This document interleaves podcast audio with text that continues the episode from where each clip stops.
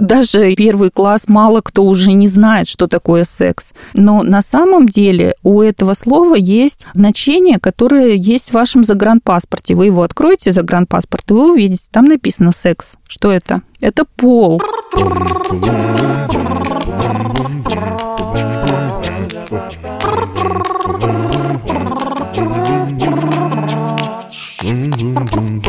Это подкаст «Дай списать» от образовательной платформы Яндекс Учебник. Меня зовут Елена Краевская, и я работаю методическим руководителем Яндекс Учебнике. А меня зовут Полина Эйстрих-Геллер, я учитель химии. И аспирант-кристаллограф. И мы тут обсуждаем, как устроена школа в современном мире, чему и как в ней учить детей, с какими проблемами все сталкиваются родители и учителя, и что с ними можно делать прямо сейчас. Подписывайтесь на нас в Яндекс Музыке, Apple Podcast, ВК Музыка, ставьте нам лайки и звездочки и ищите нашу страничку на Яндекс Учебнике и в одноименной группе во ВКонтакте. И сегодня мы поговорим про то, нужно ли в школе разговаривать с детьми о том, как они взрослеют, как у них меняется тело, про секс и безопасность. Для этого мы позвали в гости семейного психотерапевта и секс-просветительницу Светлану Тимофееву. Света, привет. Да, здравствуйте, очень рада. Спасибо, что позвали. Вот мы вместе со Светланой сегодня попробуем разобраться с такой сложной темой, которая очень у многих вызывает массу эмоций и вопросов. Нужно ли про секс говорить в школе? Кто это должен делать и каким образом? И мы тут с Полиной со своими сомнениями не исключение. Поэтому будем задавать много вопросов Светлане. Светлана, э, насколько я знаю, ведет такие уроки про сексуальное образование в двух московских школах, верно? Да, верно, это частные школы. И вот удалось в прошлом учебном году вести такие занятия. Давайте начнем с того, вот когда вы приходите в школу, от самой формулировки «секс-просвет» учителя и родители пугаются?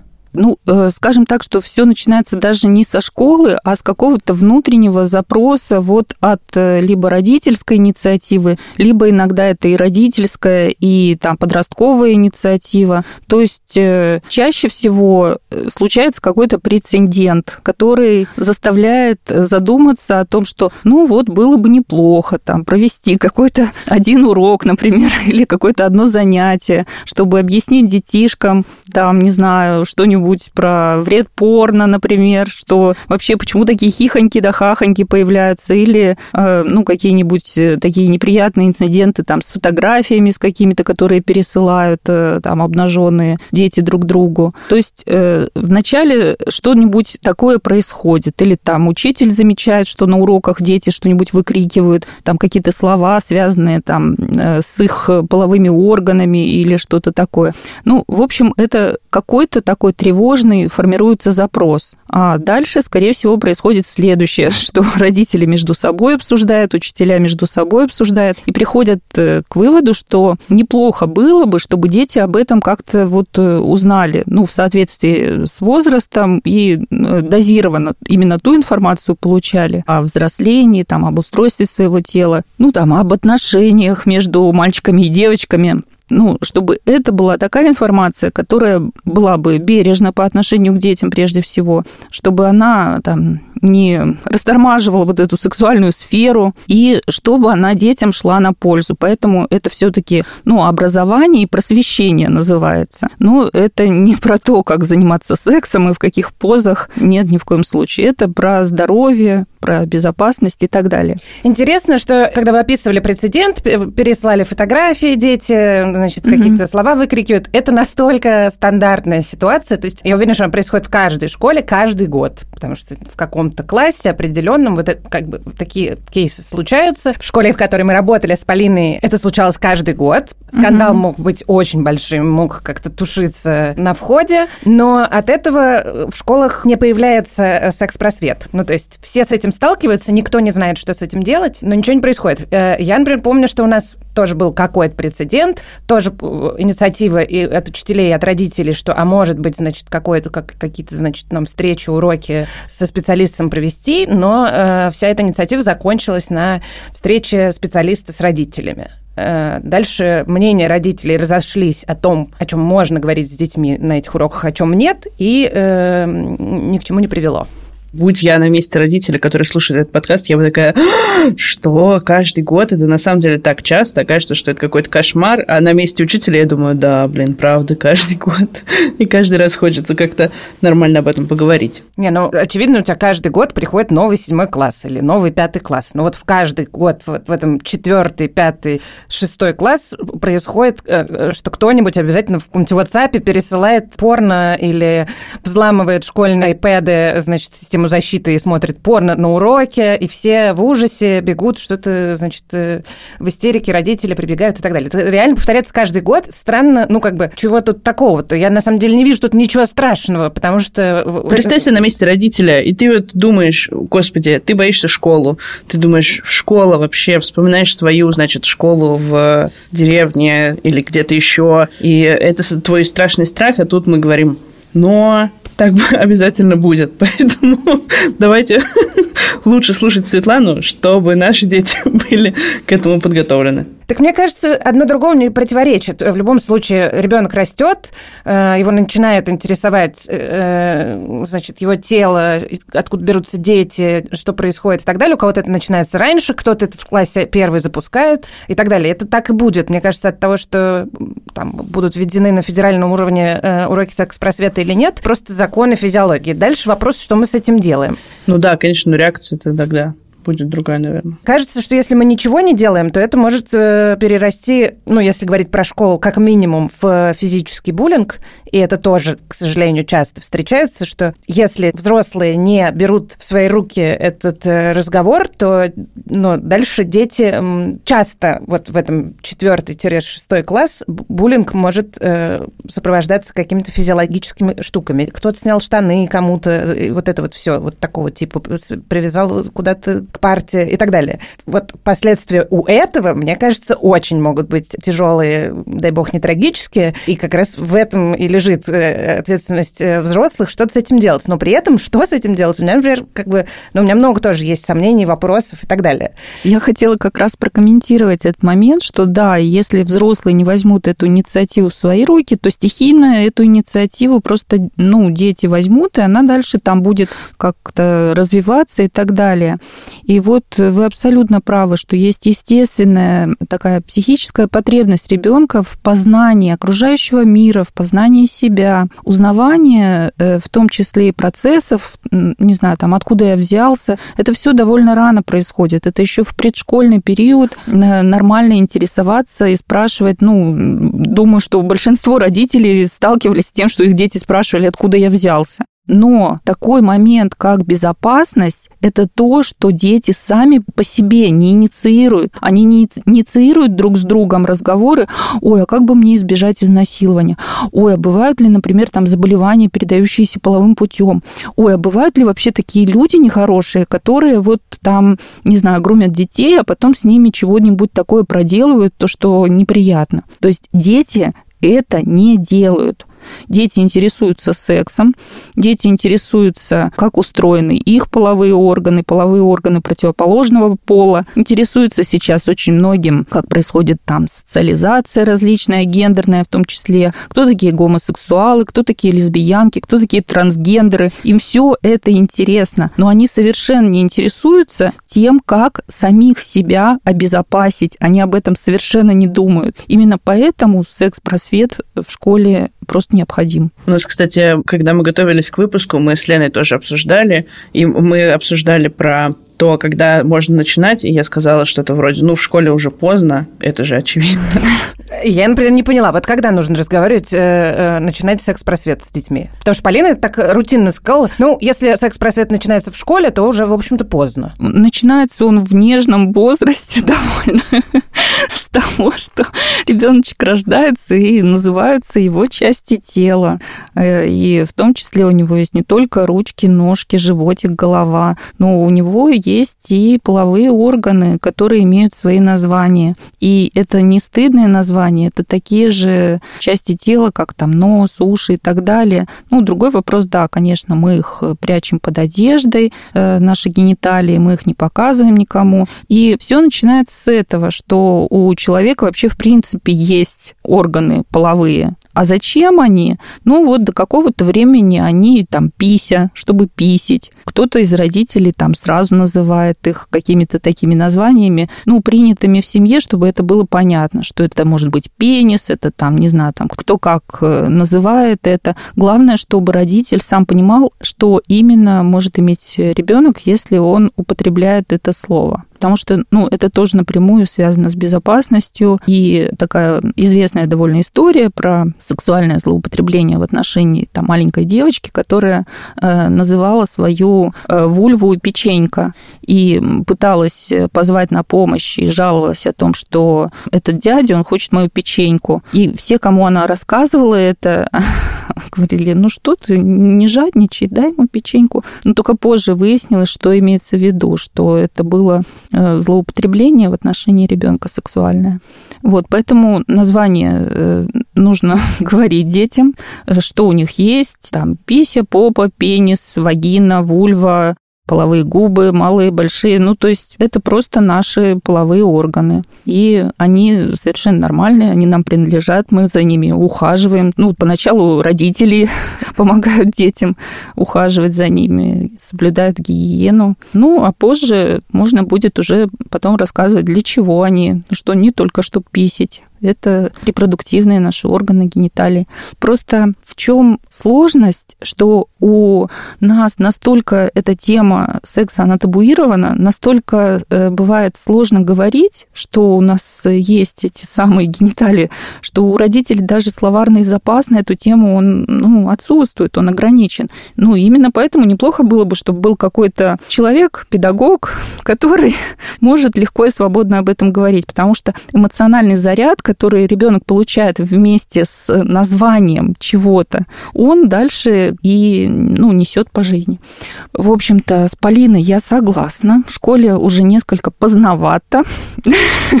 Можно и пораньше начинать говорить о том, что... Да, но если ребенок в школе, а вы еще не начали, в этом же нет ничего страшного. Нет, абсолютно. Никогда не поздно, абсолютно никогда не поздно. И на первом занятии вот с детьми я как раз раз и говорю, ну вот э, занятия я провожу с детьми там седьмой, начиная с седьмого класса, вот, ну, бывают исключения, когда там один или по запросу какие-то уроки с более младшими э, ребятками бывает. На вопрос, что такое секс, приблизительно уже все дети знают. Даже, я не знаю, там, первый класс мало кто уже не знает, что такое секс.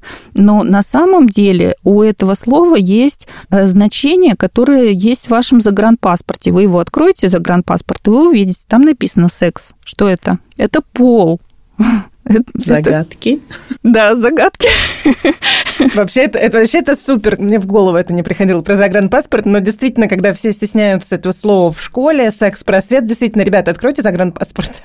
Я смотрела какой-то, блин, по-моему, это был какой-то стендап, и там э, был, нужно было, там было секс, и нужно было вписать, и там чувак вписывал про то, ну, значит, что ему нравится, а потом ему сказали, нет, кажется, эта информация не нужна для того, чтобы получить загранпаспорт. Но, кстати, вот про владение терминологией, это даже не терминология, у меня тоже есть история, что я как-то со старшеклассницами обсуждала, они меня спросили, есть ли у меня прокладки, у меня их не было, потому что я ими не пользовалась, и они пожаловались, что не очень хорошо себя чувствуют, у них, например, очень обильные месячные. А, и я спросила про какие-то другие средства гигиены, я говорю, а вы там не пробовали тампоны или какие-то варианты вроде менструальных чаш, а, или сходить к гинекологу, обсудить этот вопрос, и это вызвало какое-то очень большое удивление. Они не знали, по-моему, ничего из того, что я перечислила. Хотя у меня было несколько таких историй, но вот как бы в, не, в некоторых таких историях девочки знали все и сказали, да-да-да, мы в курсе. А, а была пара историй, когда девочки сказали, что они вообще не в курсе ни про что из этого, как они могут это использовать, и в целом у кого они могут спросить. Причем в нашей школе еще медбрат, у нас не медсестра, а медбрат. И, естественно, это вызывает еще больше смущения, потому что они не могут пойти к нему э, и спросить, они не могут пойти к нему и попросить прокладку. И в целом какие-то такие истории. И, конечно, круто, если бы приходил человек в и говорил, месячные или менструация, я не знаю, как лучше сказать, это нормально. Да, это не стыдно и не смешно вообще совершенно. Ну и, кстати говоря, э, занятия провожу вот с более младшими классами, там, 7-8 класс, э, я их разделяю на мальчиков и девочек отдельно, потому что, ну, они стесняются друг при друге обсуждать какие-то темы, но интерес к тому, как у кого что работает, как работает э, женский организм, у мальчиков очень высокий интерес. То есть им это правда интересно. И я спрашиваю, ну, вам вообще надо об этом знать? Они, да, конечно, мы хотим это знать. И правда, мальчикам нужно знать о том, что у девочек есть менструация, что в этом нет ничего смешного, и что если там случается какой-то прокол, не надо падать в обморок при там виде, не знаю, пятна какого-то красного цвета. Вот, точно так же, как и девочкам интересно, э, как работают мужские половые органы, как устроены мальчики, вот, э, что у них есть. И это интересно им, правда. Вот у меня, собственно, был такой вопрос. Что и кто должен сделать, чтобы в школах появились э, боксы с прокладками? Вопрос вы задаете.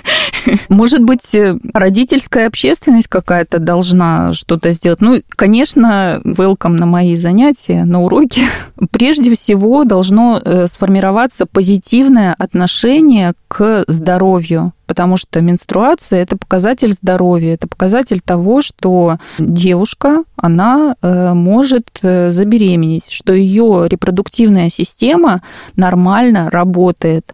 Нет ничего более нормального, чем менструация. И нет ничего более нормального, чем, там, я не знаю, там, прокладку попросить или что это такая ситуация бывает. Другой вопрос, что мы, конечно, да, там, не выставляем это все на показ как-то особо, но если там человек стал сталкивается с этим. То есть э, это не сигареты, которые сейчас закрываются какими-то, не знаю, такими шорами, чтобы не видно было названий. То есть все это в открытом доступе лежит и никого не смущает. В магазине прокладки вместе там просто с какими-то бумажными салфетками, шампунями и всем таким прочим. То есть если есть туалетная бумага, то почему не положить прокладки? Это такой же гигиенический э, инвентарь как и все остальное. Абсолютно. И вот пару лет назад ученица, по-моему, это девятый класс был, да, Полин? Девятиклассница э, вот в гимназии сделала такой проект. Ну, дети делают персональные проекты в девятом классе. И в восьмом тоже, может быть, она в восьмом это делала. А, э, в восьмом, вот, Задача ее была в том, чтобы в женских туалетах в школе появились боксы с прокладками. Но дальше она из этого сделала такую awareness-кампанию, привлекала внимание э, сообщества вообще к этой проблеме, в чем проблема. Дальше, mm-hmm. насколько я знаю, там был какой-то путь убеждения администрации школы, что это действительно необходимо и не страшно. Но мне кажется, что важно в ее проекте то, что она сама девчонка, сама разговаривала со школьниками, делала там какие-то плакаты, как какие-то рекламные штуки, почему это важно. И когда эти боксы появились, соответственно, каких-то смешков и какой-то неадекватной реакции у детей не было. Вот, вот мне кажется, что с точки зрения детей это какой-то такой путь может быть пройден, и он очень крутой. Да, вообще здорово такая. Инициатива прекрасная. То есть секс-просветом можно с разных сторон заниматься. Можно прямо вот прям уроки такие просветительские организовывать, а можно изнутри это делать, ну вот э, с помощью таких вот компаний, движений. Ну, кстати, про прокладки вот еще вспомнила, что они один раз же появились, а потом они пропали. Может быть, поэтому и нужно было, чтобы обсуждать с администрацией, чтобы выделили деньги, потому что получается же, что нужно, чтобы выделяли на это деньги регулярно. Короче, ну это другой вопрос. Все равно компания по просвещению, наверное, в данном случае важнее, чем повесить прокладки в каждый туалет. Хотя это тоже очень важно. Еще хотела немножко поговорить про страх учителей э, вот этой темы. Ну, то есть понятно, что у всех проблемы с вокабуляром, прям скажем. Все боятся называть вещи своими именами. Плюс э, кажется, что не знаю, учитель литературы или учитель по физкультуре вообще не, ну, не обязательно лучший кандидат для разговора с подростками о сексе и, и, там, и безопасности.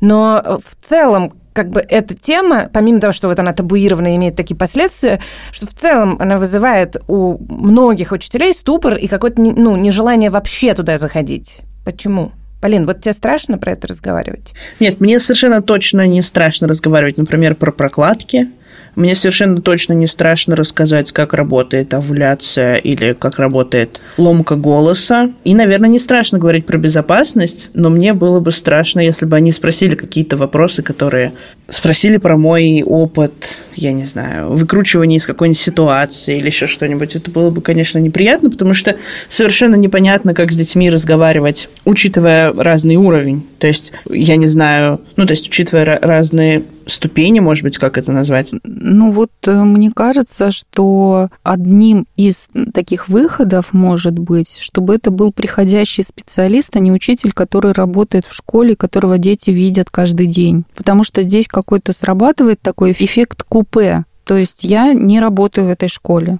Я прихожу, я провела занятие, и я ушла. Вы не увидите меня там в коридоре и так далее. То есть у нас есть вот эта группа, класс, вот, где вы можете задать э, ваши вопросы, в том числе провокативные какие-то, вот, которые могут возникать. Здесь мы ну, просто откровенно говорим на разные темы. И разве это не здорово, чтобы у детей был взрослый человек, которому ну, взрослые другие доверяют, чтобы он мог Э, поговорить с детьми на волнующие их вопросы, там, связанные, там, допустим, там, и с презервативами в том числе, и с предохранением. Хотя кажется, что это не по возрасту. Вы что, наши дети, они сексом не занимаются. Ну, такой даже логичный вопрос. Как вы думаете, когда нужно учиться пользоваться презервативом? Когда в первый раз это все происходит? Или, может быть, до? Ну, так или иначе, будем реалистами мальчики меряются пенисами. Э, мальчики могут притащить презерватив и примерять его. Почему не надо примерять с одного пениса на другой презерватив? Хотя бы это. Обозначить, что это вопрос гигиены. Не нужно это делать. Вот. Это э, как выход, чтобы это был какой-то приходящий человек, э, который не в штате школы. Ну, в смысле, не в постоянном штате. Вообще гениально. Такой формы э, дураковаляния, хотя я 7 лет работала в школе, но такой формы я еще не слышал. Эм, да, есть что повидать на белом цвете. Бывает так, что подросток вот такому приходящему человеку доверяет и начинает задавать какие-то или рассказывать какие-то сложные вещи про себя. Ну, прямо откровенно про себя нет, потому что это группа. Но какие-то вопросы провокативные, они задаются, да, постоянно. Ну, бывают и смешные, там, например, там, сколько лет длится овуляция, или там, можно ли забеременеть через попу, или там, с помощью орального секса можно забеременеть. А в целом бывает вот, что, например, вы разговариваете с детьми и понимаете, что они в этом разговоре чего-то боятся. Ну, то есть, как бы, что э, есть ли какие-то препятствия именно с детьми, когда вы преподаете? Может, они чувствуют какое-то смущение или еще что-то? Как с этим можно работать? Конечно, они поначалу и не доверяют, и хихикают. То есть, их смущение – это в хихиканье в каких-то смешках. Ну, то есть обычно уроки очень весело проходят у меня. Это шум, гам, веселье. И я прошу оставлять меня с детьми наедине, чтобы учителей не было. А ваша задача эти хихикания снять, то есть вот эту тревожность и стеснение снять дальше? Или это просто норм, это всегда сопровождает этот разговор? Ну, это нормально, я считаю, что эти хихикания – это как раз и проявление. В конце концов, э, моя как бы задача, чтобы дети получили ну, какое-то э, секс-позитивное представление о себе, что они ценные, что их тело ценное, что оно работает, что оно нормальное, естественное. То есть сформировать это секс-позитивное представление. Но речь идет, смотрите, вот здесь вот важно, какое-то есть смущение и стыд э, на грани того, что там меня сюда притащили, я не хочу, мне отвратительно на эту тему говорить. Это фу, это гадость. Отпустите меня, пожалуйста, я не буду на этом присутствовать. Вот это ни в коем случае не допускается. Я не допускаю, чтобы ребенок у меня оставался на уроке, если эта тема настолько для него отвратительно, поскольку изначально я говорю как раз об этой безопасности, о добровольности, о согласии. Все, что касается сексуальной сферы, она тонкая и деликатная. Здесь все должно быть только по согласию, и в том числе посещение э, моих занятий, никакого принуждения. Да, и мне кажется, вот отсюда логично спросить сразу про то, вот вы сказали, что вы говорите отдельно с мальчиками и отдельно с девочками, потому что они смущаются и потому что так проще. А это работает только в, в каких-то части классов или всегда вы стараетесь отдельно с мальчиками, отдельно с девочками? Потому что мне кажется, что наоборот, ну, как бы, когда дети уже повзрослее, хочется говорить с ними одновременно, чтобы они все понимали, что у всех все ок.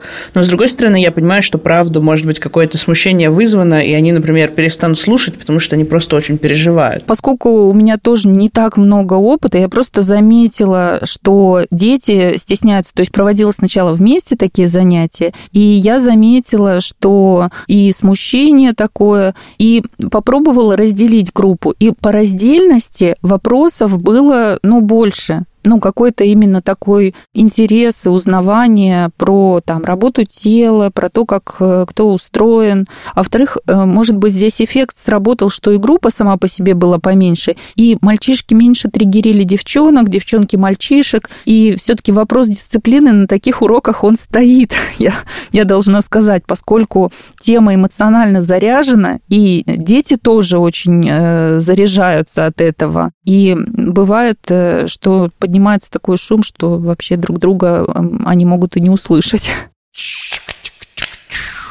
Вот я, как бывший администратор школы, могу сказать, что найти такого специалиста, как вы, которого позвать в школу, и который устроит и вас, как администрацию, и родителей, и детям понравится, это довольно сложная задача, потому что нет какой-то институции, в которую можно прийти. Этот вопрос на каком-то государственном системном уровне нерешенный. Но если все-таки такая э, инициатива есть, специалиста нет, что можно почитать учителям, родителям? Ну, на, на слуху у меня сразу вот э, Хелен Фишер, по-моему, автор «У тебя мужское достоинство». Вот такая небольшая книжечка, которая с юмором написана. Ну, там все про пенис, но в принципе, ну, в таком вот она очень легком стиле, она и для подростков хороша, и для самих родителей. Ну, сериал Sex Education, конечно, тоже неплохой. Вот Хорошо, мы оставим э, рекомендованный список от Светланы под этим выпуском. Посмотрите, если вам интересно.